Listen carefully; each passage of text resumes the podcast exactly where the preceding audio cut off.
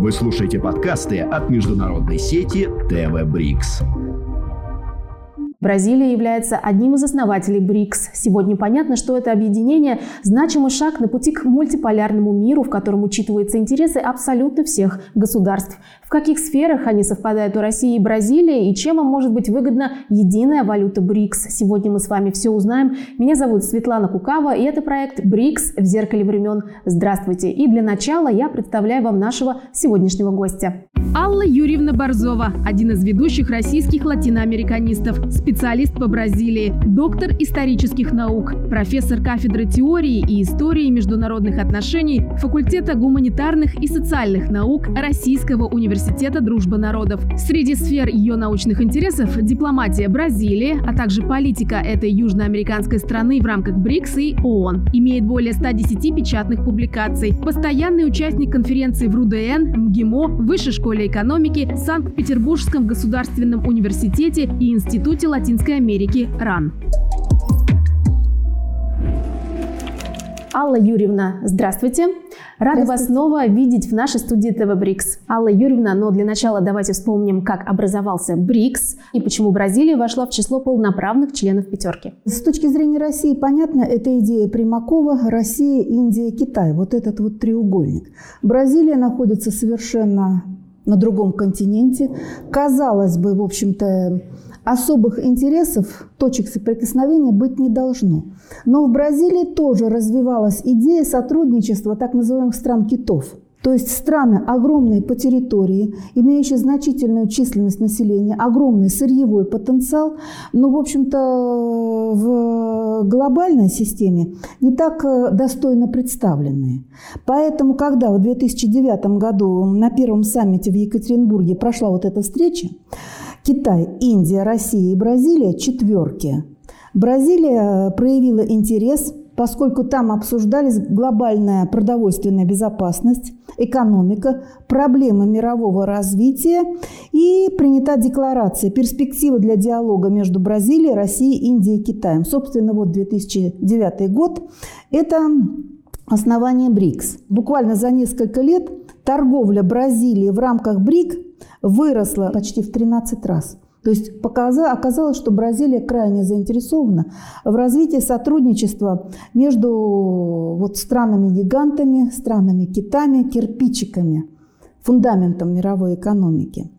Э, когда президентом стала Дилма Русов, третий саммит 2011 год он проходил в Санья, то, в общем-то, сотрудничество Бразилии с БРИКС становится стратегическим. На пятом саммите встает вопрос о создании банка БРИК, но с присоединением ЮАР он уже станет БРИКС. Дальше я выделяю вклад Бразилии на шестом саммите, это Форталеза.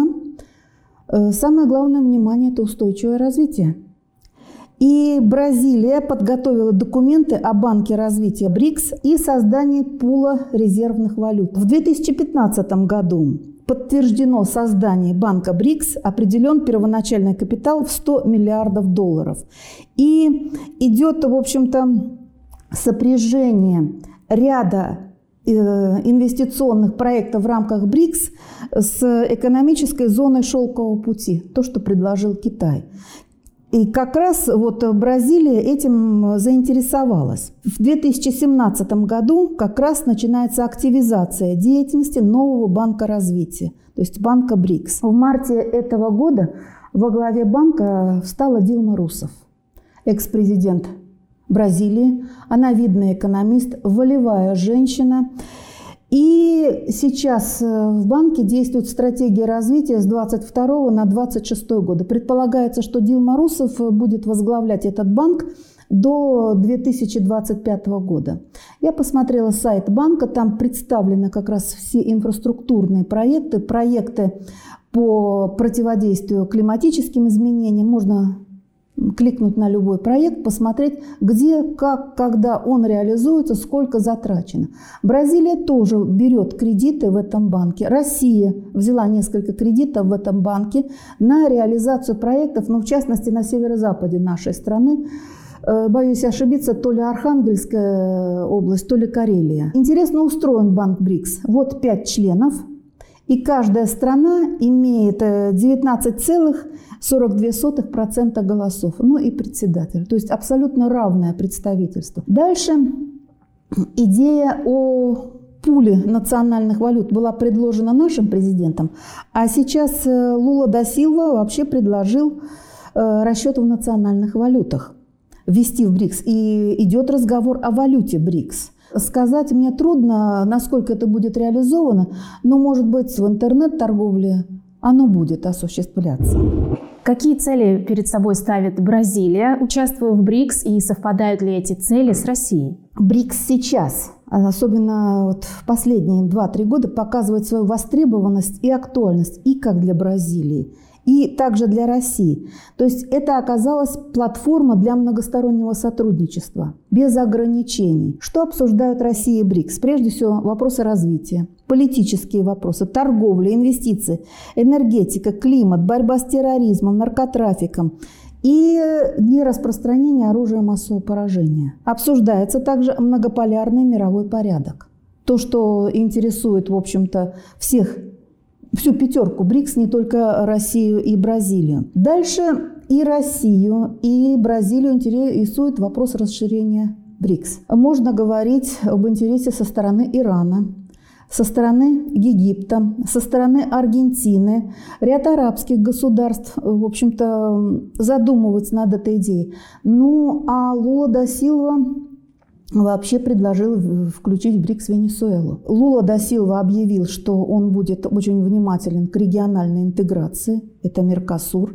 Он готов возродить УНАСУР, это южный, южное объединение, южный рынок, это 10 стран Южной Америки. Меркосур 5, УНАСУР 10. А для нас было бы выгодно установить кроме меморандума о взаимопонимании, реальные отношения между Меркосур и ЕАЭС. Это было бы выгодно и нам, и им. Э, вот что э, интересует Бразилию. Бразилию интересует прежде всего наше удобрение. Это тот э, товар, ну, который пользуется спросом не только в Латинской Америке, конкретно Бразилии, но и по всему миру. Я посмотрела, какой может быть потенциал – для нашего э, сотрудничества. Но прежде всего продовольственная проблема. В Бразилии под э, выращивание сельскохозяйственной продукции занято всего 8% территории. У нас гораздо больше. У нас зона рискованного земледелия. И многие технологии, которые использует Бразилия, могли бы использовать мы. Я написала как раз статью по деятельности бразильской сельскохозяйственной исследовательской компании «Эмбрапа». Это частно-государственное предприятие. Оно возглавляет сеть национальных сельскохозяйственных исследований. Я бы хотела привести здесь некоторые конкретные примеры. Бразилия, ну, допустим, в странах Западной Африки – она вывела специальный рис, который можно выращивать на засоленных почвах. То есть почву не нужно опреснять. Это решение продовольственной проблемы в ряде стран Западной Африки.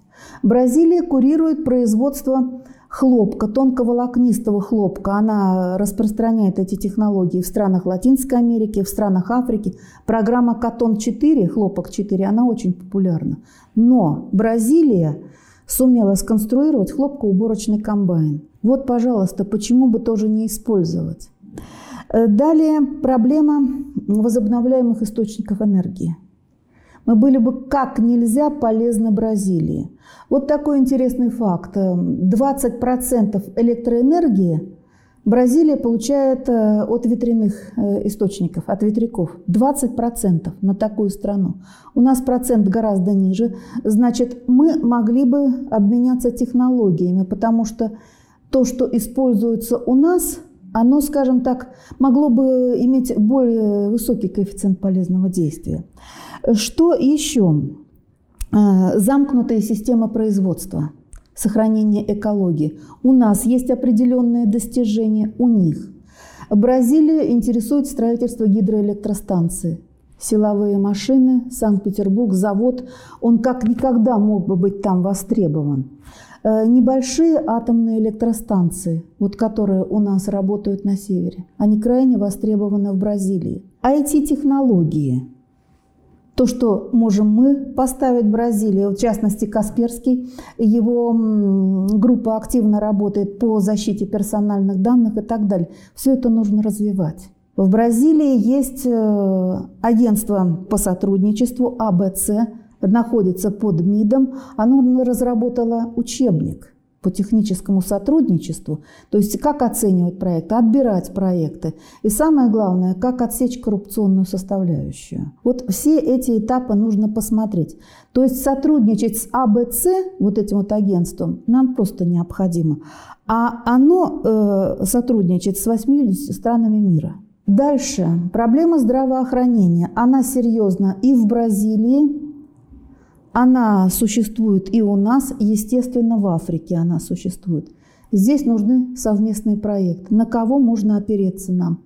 Э, бразильский фонд Асфальда Круса. Это фонд, который работает при Министерстве здравоохранения, занимается разработкой вакцин, лекарств, здравоохранением, препаратами, диагностическими наборами и так далее, образование, подготовка кадров, инновационные какие-то изобретения, то есть все.